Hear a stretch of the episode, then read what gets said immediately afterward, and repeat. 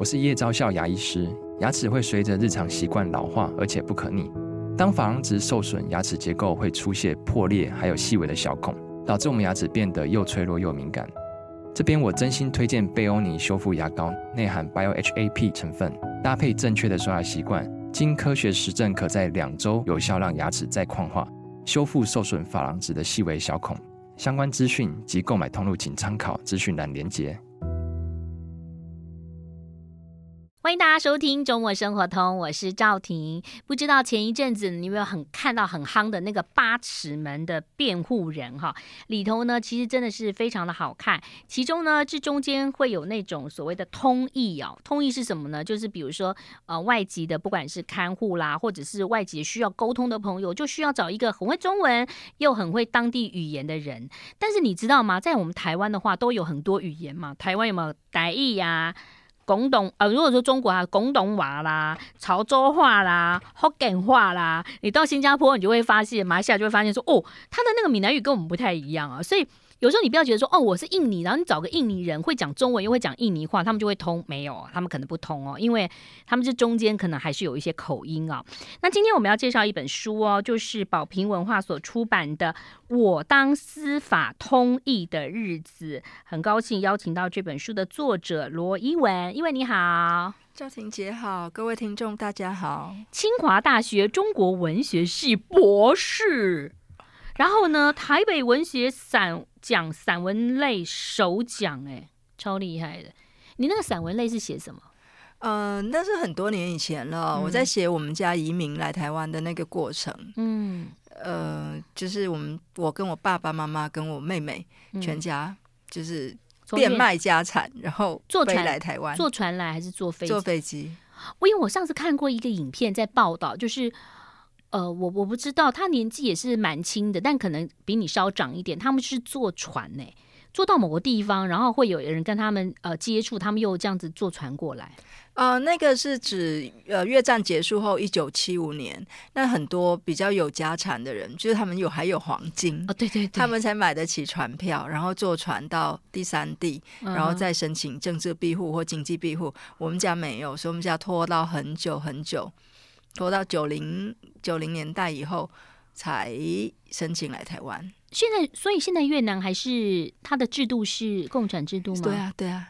哦，越南现在还是共产制度？是啊，是啊。哦，我不知道，我我只知道我们小时候念过一个什么很重要的一一句话，什么今天不做什么，明天就会变成海上的什么，就是有一句那个哦，什么对，很有名啊，那个在今天不做，呃，嗯，今天。就是不，反正今天不不为什么，不，然后明天就变海上漂流的难民之类，这边有一句这个话嘛？对，对对，那是当时的口号啊。所以越南现在还是共产制度，是哦，就是等于是那个呃社会主义啦。对，他在政治体上是社会主义，嗯、那当然他的政治上是就改革开放。哦、对，所以大家常去越南旅行啊，就看到社会非常有活力，嗯、就误以为他不是，但其实他还是。因为很多人都去越南去买房子啊，就是，可是他们说，其实真正要租得起那个房子的人，可能也不是越南当地人，会这样吗？因为感觉上越南还蛮进步的啊，现在经济上。是啊，呃，但其实贫富落差还是很大。那基本上你会买在胡志明就 OK，是不是？OK 是什么意思？经济上，经济上是不错啊。但就是说，呃，能够买得起房子的人，还是需要有海外资金啊。哦，这样子。对啊，对本地人来说，负担还是很大。所以，呃，我不知道你晓不晓得，比如说国民的这个这个年收是多少所得？在目前，他们的老公平均大概五六千台币而已，就是老公，劳工。那一般上班族呢？比如说中产阶级的一个小主管。最好的话大概一万台币，一万多哦，最好还是一万多，一万多有有到两万。但如果他们是企业家的话，当然他们是因为领得先机，生活是收入确实是不错。嗯、可一般寿星的话，其实平均来说还是比台湾稍微低一些。嗯，对。那你们就是以前在那边是讲潮州话吗？嗯，你可以讲几句话吗？给我听一下吗？哦、我我跟我外婆讲潮州话。嗯呃，你好，今天天气还不错。哎，等一下，我没有跟我外婆讲这个。嗯、我说阿嬷我爱假崩。哎，阿嬷我爱吃饭。阿嬷我腰啊，那不是跟闽南语有点很像，很像哦。这只有一些调过一些词的发音不同。是，那你这本书叫做《我当司法通译的日子》，因为大家以前还不太知道司法通译嘛，吼，那就是因为可能八尺门的辩护人，或者是说有一个翻译。那我刚刚讲的理解是没错的嘛？越南它是只有越南的一种语言，还是说它还是有一些方言啊？它基本上是一种，嗯，那只是南中北的。口音有点不同，但是基本上还是可以听得懂的。嗯、那如果说谢谢你，越南话怎么讲？感恩，感恩，感恩，对，感恩。哎，不错哦，哥到那边只要干干闷干闷，他就知道了哈。北中南都是这样，对，算便宜一点呢。等着不对，这句也很需要。等着不对，好难哦，这有点难哈。嗯、那我其实我最喜欢我我最喜欢越南的就是那个嗯。越南河粉跟面包，因为越南被法国统治过嘛，哈、嗯，所以那个法国的面包超级好吃。嗯、那你们在那边也是吃这样子的菜吗？啊嗯、我的早餐是吃呃，台湾叫做法国面包，其实越南叫越南三明治哦。因为它已经非常的越化，它只是那个壳还是用法国的棍子面包，那里面夹的馅料啊，跟那个配菜都很。它真正很越南的时候，就会有一些胡萝卜什么，对不对？嗯，对对对。那、嗯、我们台湾吃的可能就比较不是这样子。有啊，台湾还是有一些小吃店卖的还蛮不错的，尤其是台中，台中超多好吃的越南三明治店。哇，所以其实越南人的聚集点呐、啊，就是说或越南华侨聚集点。都在中永和吗？还是在台中？在台湾？木栅木栅是华侨比较多。嗯哼。那如果是越南的老公的话，通常在台中或者是桃园中坜是蛮多的，嗯、就是有工业区的地方。嗯嗯。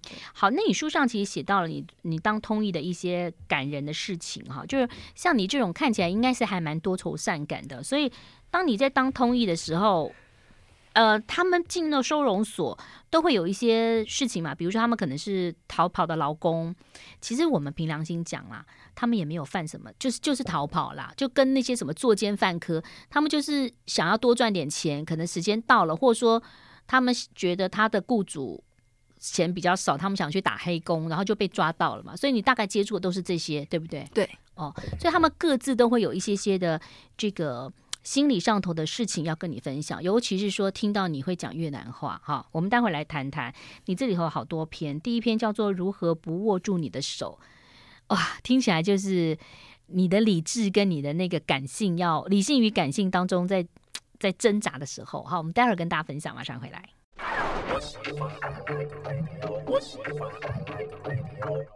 欢迎回来喽，我是赵婷。我当司法通译的日子啊，那在这里头呢，写到了好多很特别的内容，让大家了解。那我想问您一下，就是你什么时候开始做通译的？呃，我大概二零一六年去上课，嗯，然后拿到。执照了之后，差不多二零一七就会有比较零星的案子，但最密集的是疫情期间。嗯，不知道为什么疫情期间可能政府怕有防疫的漏洞，所以有非常多的扫荡，嗯、所以就非常需要同意。我但是听到疫情期间曾经有人说过，你的非法的外劳没关系，你都可以来帮我做那个筛检。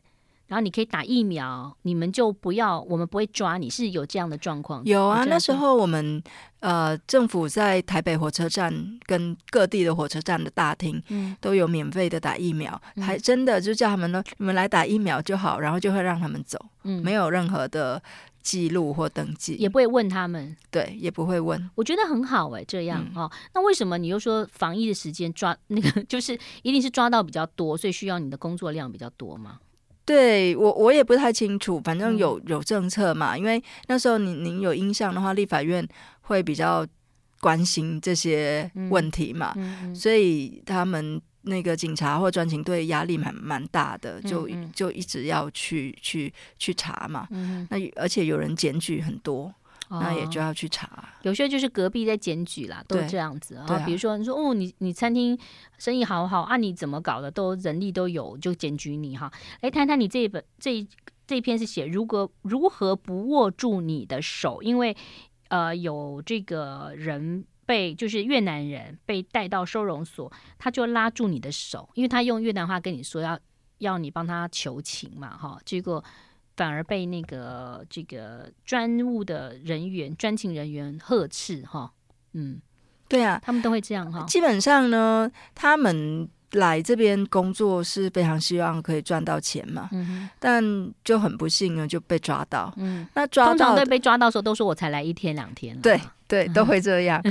然后他们会误以为说我有什么样的权权利可以帮他说好话，但其实同意没有什么权限，嗯、哼通译就只能翻译而已。你真的会全文翻吗？这样问你会不会影响到你后面工作？全文翻，就他跟你讲了什么，所有你都会跟他讲。呃。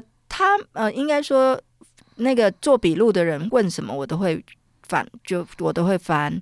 那他们通常会回答超过笔录所需要，比如说会问说你在那边工作呃多少天，然后你为什么要出来工作？嗯、那他们就不会只回答重点，他们会一定会讲了非常多在诉苦啊、嗯、什么什么。我妈妈生病，啊、我太太要生产，我女儿对对对呃住院，这样。然后转、嗯、那个做笔录的人就会说。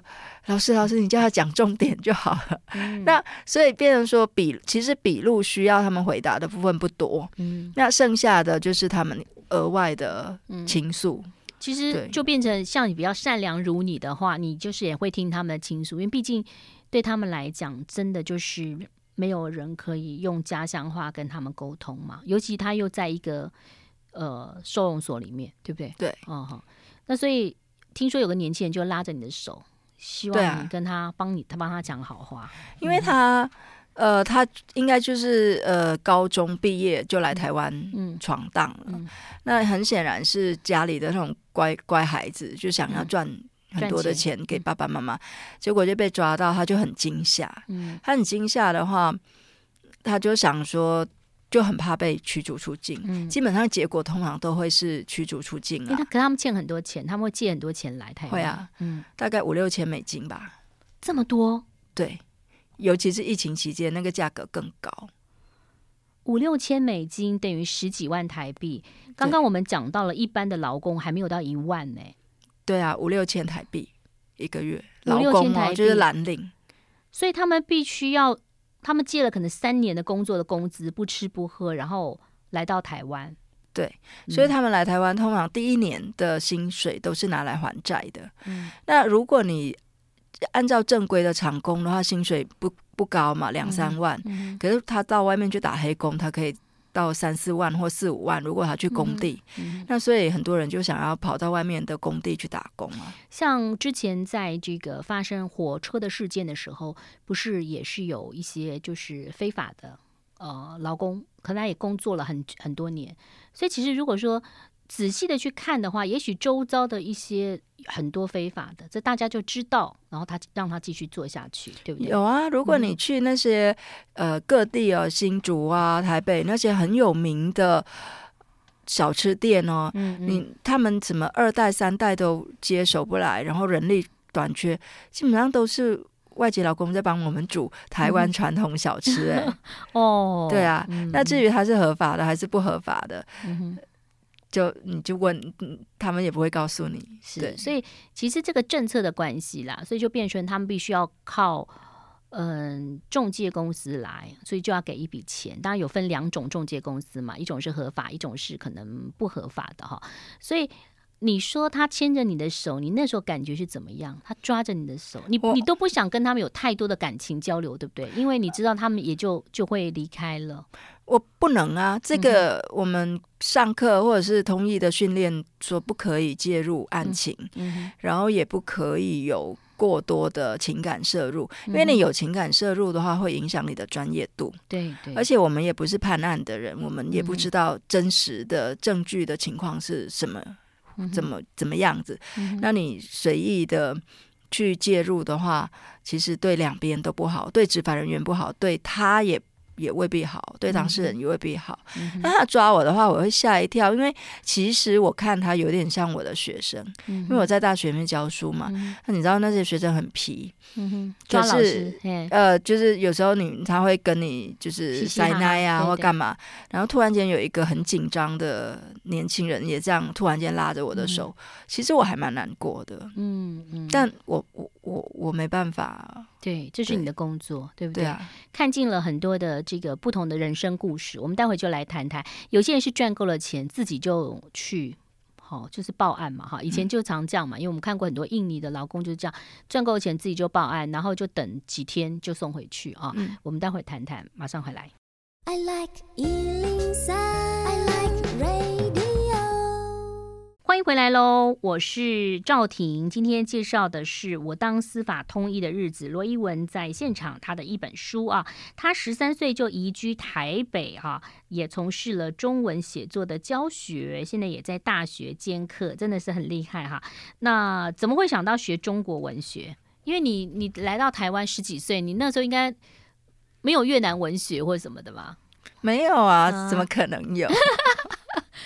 现在也还没有啊，东南亚文学现在现在有东南亚系，啊、可是东南亚文学文学还是很冷门的，大家还是希望可以了解东南亚的政经情势，是是就是方便去投资、嗯、做生意。嗯，那文学太太冷门了，所以你到台湾才学会中文吗？十三，我在越南，我四岁就开始学中文了。嗯，然后可然后我一般有上越南的正规的学校。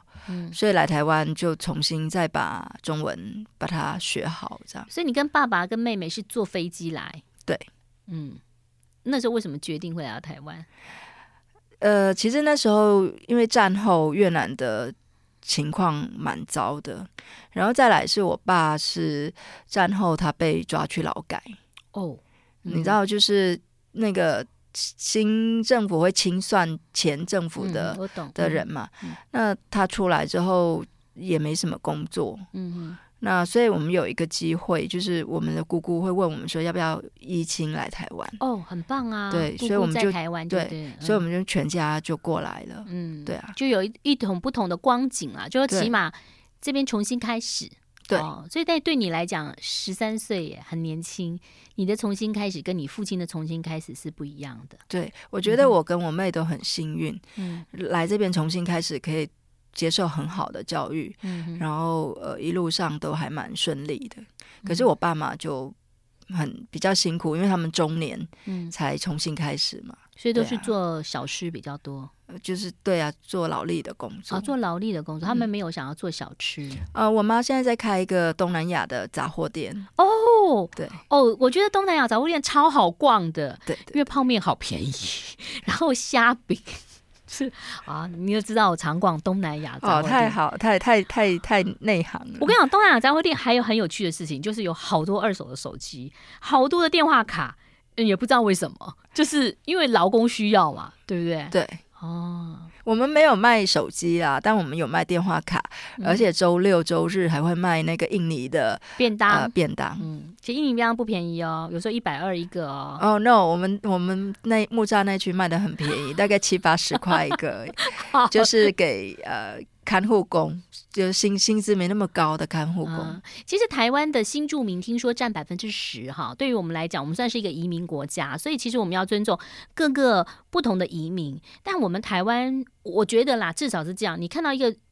好像金头发的，然后白种人，你就会觉得说，哦，他好像你知道人的心里头就会有一点。觉得哦，他地位比较高，很高级。然后你看到东南亚，你会觉得啊，他一定是做老公。其实人家不见得做老公，人家搞不好是什么什么办事处的什么什么人，对不对？就是说，其实我那个制式的东西，我们其实是要打破掉的。好，人就是要平等，但我觉得难呐，就要靠教育了哈。回到你这本书当中，其实你好像有谈到一个很有趣的事情，就是有一个女生被抓。然后她请你打电话给她的男朋友，她的男朋友是台湾人，但是他跟你讲说，你要几点几点打给他，因为他有太太这样子哈。你讲一下这个，因为通译通常是不能够帮他打电话的嘛。哦、对，我觉得我还蛮意外，就是我就是通译完，我坐坐在那边发呆嘛，嗯嗯，因为在等那个他们在印笔录签名，嗯、结果他突然间他也没有问我说：“哎，你帮我打电话好不好？”嗯、他直接就对着我念电话号码。但我就本能一听到电话号码就会把它抄下来，因为你通译都要有一支笔跟纸，对不对？我就把它抄下来，然后我就说哈，你为什么要念电话号码给我？嗯、他就直接说：“哎、欸，我现在底下也念个电话号码给你，你赶快帮我抄下来。”对，他就说，呃，那个你早上几点到几点你打这一支，嗯、然后过了中午以后几点到几点你打另外一支。我说哈，我为什么要打电话？打给谁？嗯、然后他说打给我朋友啦，嗯、跟他说我被抓了，嗯、然后呃。呃，希望他来看我。我说啊，什么？他为什么被抓？他就是一样啊，就是非法工作，然后、嗯、大概都是做餐厅，是不是被抓？嗯、看护有时候是、哦、因为疫情期间，非你知道呃，疫情期间啊，嗯、医院管制很严格，可是，可是其实非常需要看护。可是听说疫情期间有一些非法看护是不抓的耶。呃。如果有人检举，你还是要、哦、要去，是是，因为、嗯、呃，其实家属非常需要人来帮忙，因为那时候医院控管嘛，嗯、你我们几乎没办法进去他，二十四小时都是在里头。对，那然后他不知道为什么他是在外面呢？怎么样？反正就是被就被就就被检举，然后被抓，他就叫我那个 帮忙打电话，我整个就觉得啊，好莫名其妙，但我也不能够。其实我不太会当面拒绝，因为觉得好像又让他难过。嗯嗯。可是我又不能说。你后来有打？有啊，我回家，我回家想了很久，我跟我妈、跟我妹说怎么办？有人叫我打电话，可是好像这不是同意可以做的事情。但后来我妈跟我妹说还好啊，你已经下下班了不是吗？你不是已经离开那个笔录现场？对，只是叫你打个电话跟他说，哎、欸，他已经被关进去，就这样子。对啊，嗯嗯。后来我想想，后来隔天我按照那个时间 规定时间打电话，嗯、我很怕打错时间呢。嗯，然后后，对啊、后来那个男生有去看他？有哎、欸，那个男生。嗯很很着急啊，说啊，他现在在哪里？我要怎么去看他？嗯嗯，我就觉得天哪，我在我在我在撞见什么呢？嗯、我在撞见婚黄昏恋，对啊。那后来他就有被遣返吗？哦，要啊，要遣返的。嗯嗯嗯，但他呃，就是说那位那那位先生有有去看他，嗯、那呃，可是后来那位大姐还是按照规定还是要被遣返。嗯，对，所以遣返他可能还会再来，遣返了以后还可以再来吗？不太可能，应该说会按照轻重情节，然后有入再入境的限制，三年、五年、十年。嗯，呃，可是呃，外劳圈就是外籍劳工圈，还是相信说应该是永远不会回来了，除非你假结婚，就是你用依亲的方式回来。嗯，所以要不然你就是用偷渡，那要不然你就是找人假结婚嘛，所以风险非常的大哈。所以他们其实，啊、当然我们还是希望要保护本籍劳工哈，跟这个合法的外籍劳工，但是我们也不能够哦、忽视到，其实台湾有真的很多非法劳工，那有一些其实是在呃造成了安全上的疑虑，但有一些其实他是真的，比如说看护什么的，所以这一点可能。呃，要来去做关心了哈，但不是通译跟主持人可以可以处理的事情，只是告诉大家现在有这样的一个状况跟现象。休息一下，马上回来。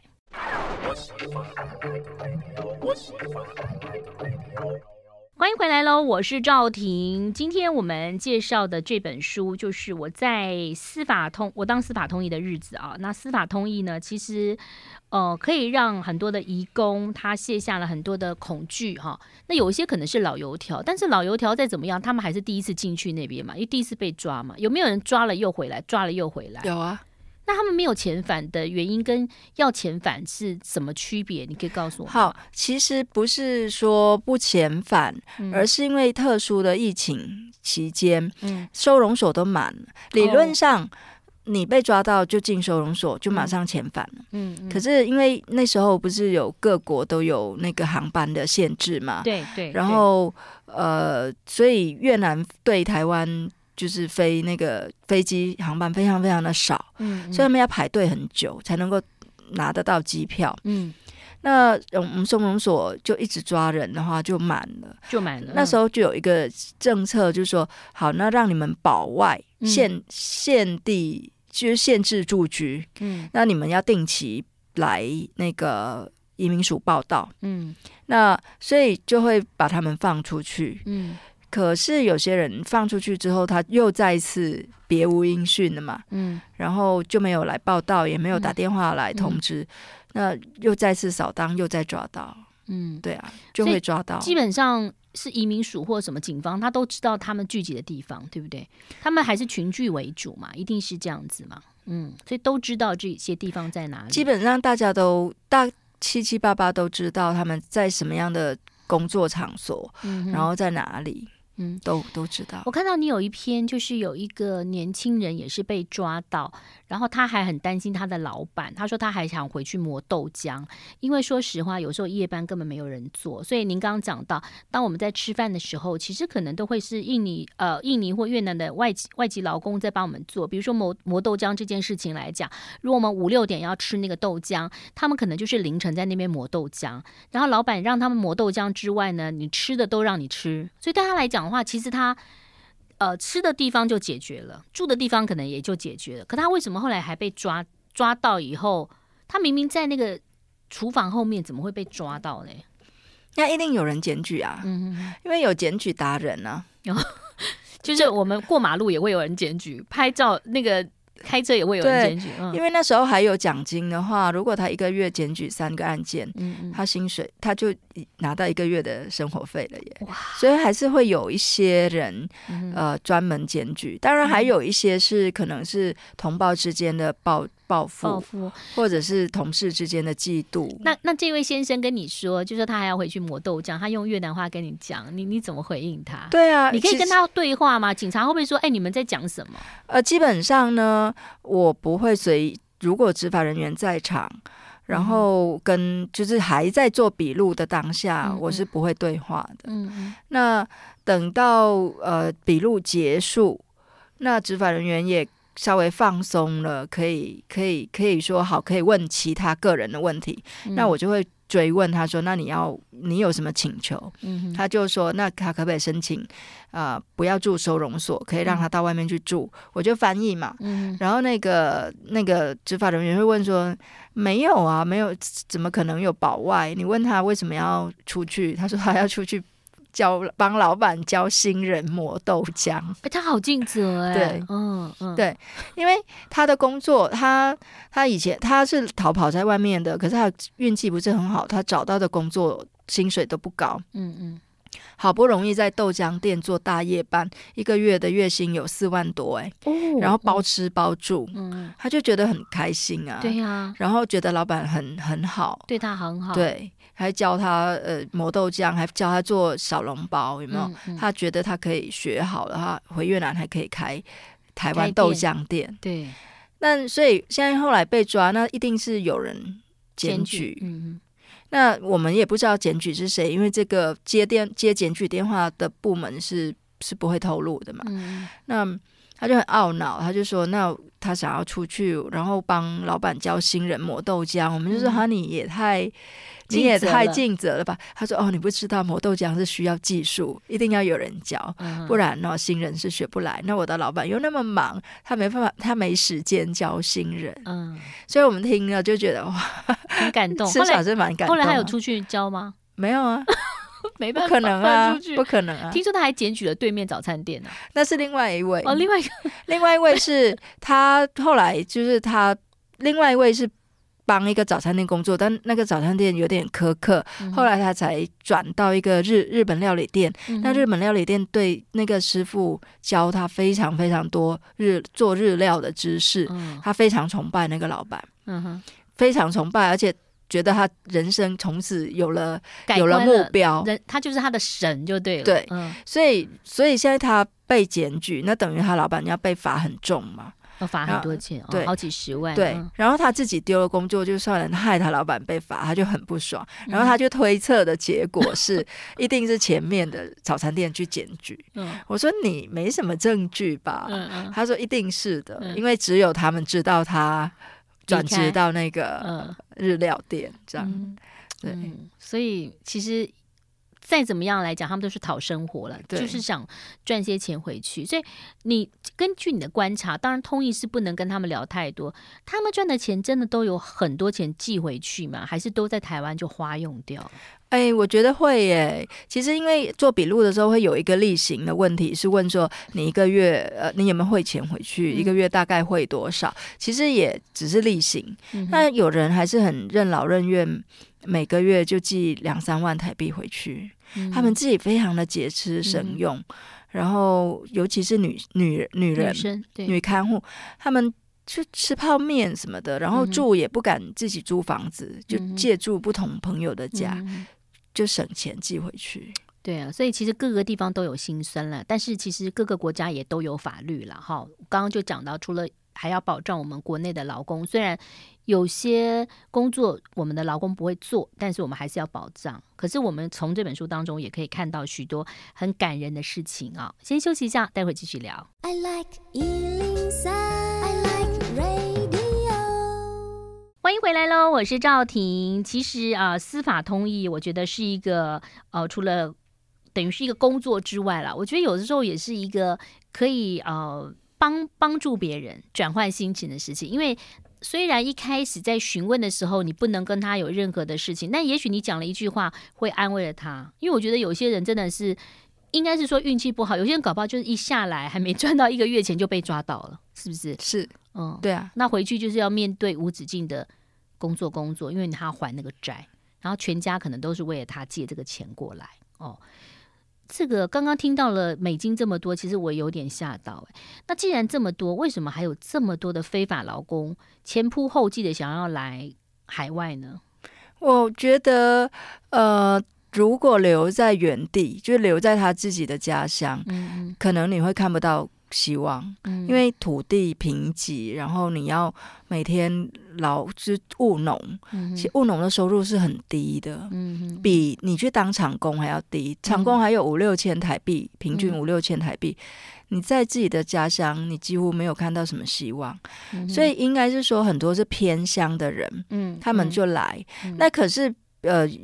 偏乡的人，他们的资讯又不够，所以有时候他们会挑到不好的中介。嗯，那如果你你资讯比较透明的话，那你会找到比较好的中介嘛？嗯，那所以他们的麻烦在于，万一他听到听不好，就是跟着不好的中介来台湾，那就欠了很多的债，那就只能拼命的工作去还。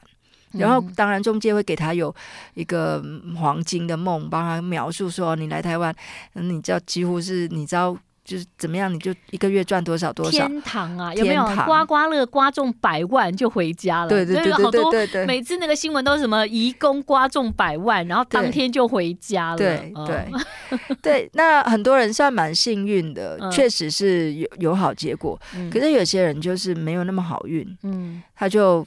就他他的工厂可能就没有订单啦，嗯、没有加班啦，嗯、那一个月东扣西扣，他可能实领才一万五、一万六。嗯，在台湾一万五、一万六没办法生活啊。对对，对何况他还要寄回去。嗯，对啊。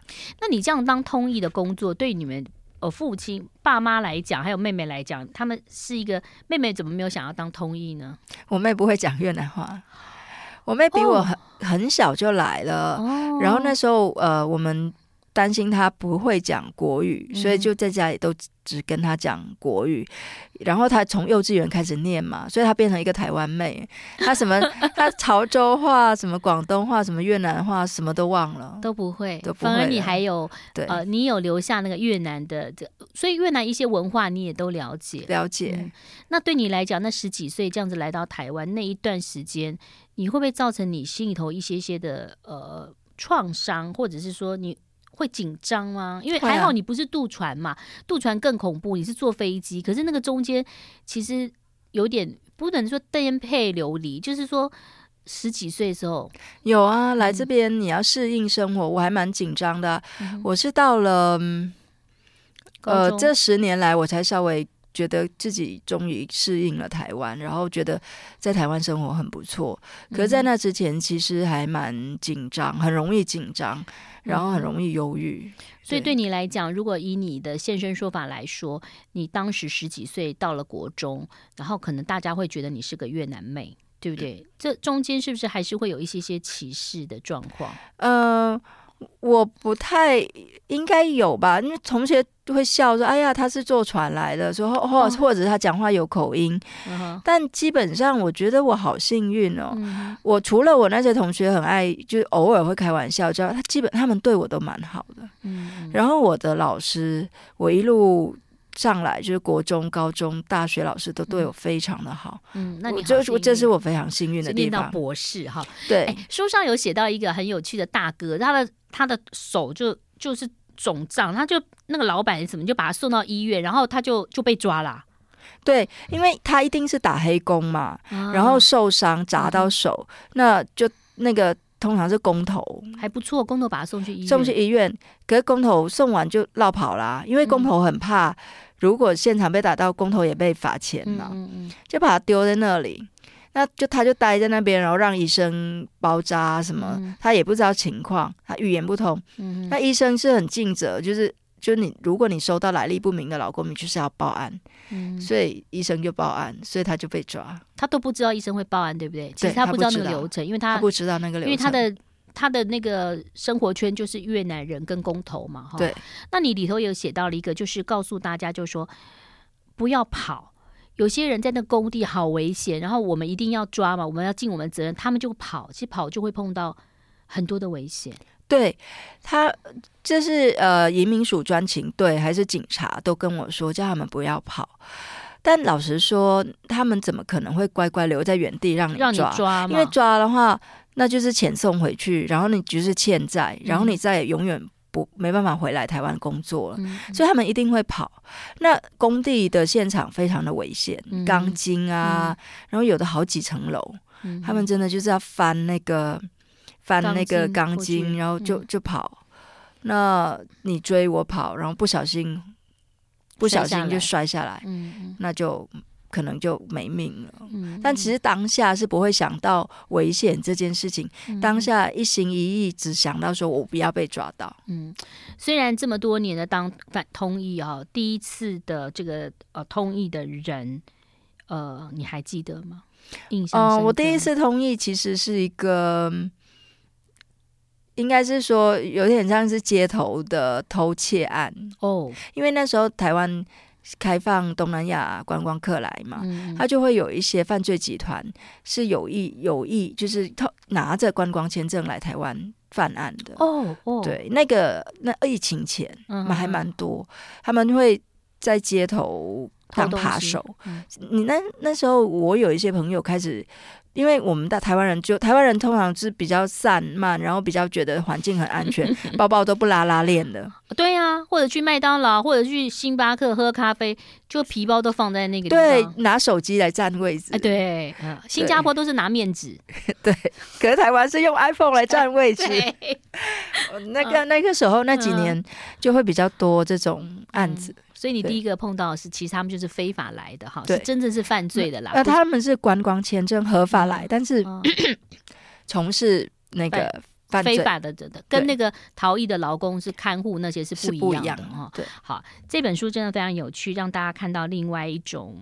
不同的行业工作，也可以看到台湾的另外一些的朋友，所以我觉得，如果你要以这个天下太平或就是说世界大同的角度来看，其实我们要多多多关心非本国籍的一些老公朋友哈。再次谢谢罗一文，谢谢，谢谢赵婷姐，拜拜。